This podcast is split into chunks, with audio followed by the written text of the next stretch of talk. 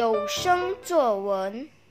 新年的钟声送走了不一般的2020年，迎来了崭新的2021年。新的一年里一定要有一个好的开始，所以一定要有一个新的目标、新的计划。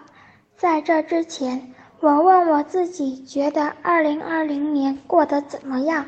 我认为还过得蛮不错的，每一天都挺快乐的。但是我也觉得我做的不好。上课时，我听不明白老师在说什么，可是我并没有勇敢地向老师提问。凭这点，我就觉得我做的不好。那么，我这一年的目标就是集中注意力，尽量不走神，认真听课。不明白的问题，尽量鼓起勇气向老师提问。希望我的学业能百尺竿头，更进一步。二零二一年，我有许多东西可以学习，其中我最希望自己学习的就是改的习惯，把我的坏毛病通通改掉。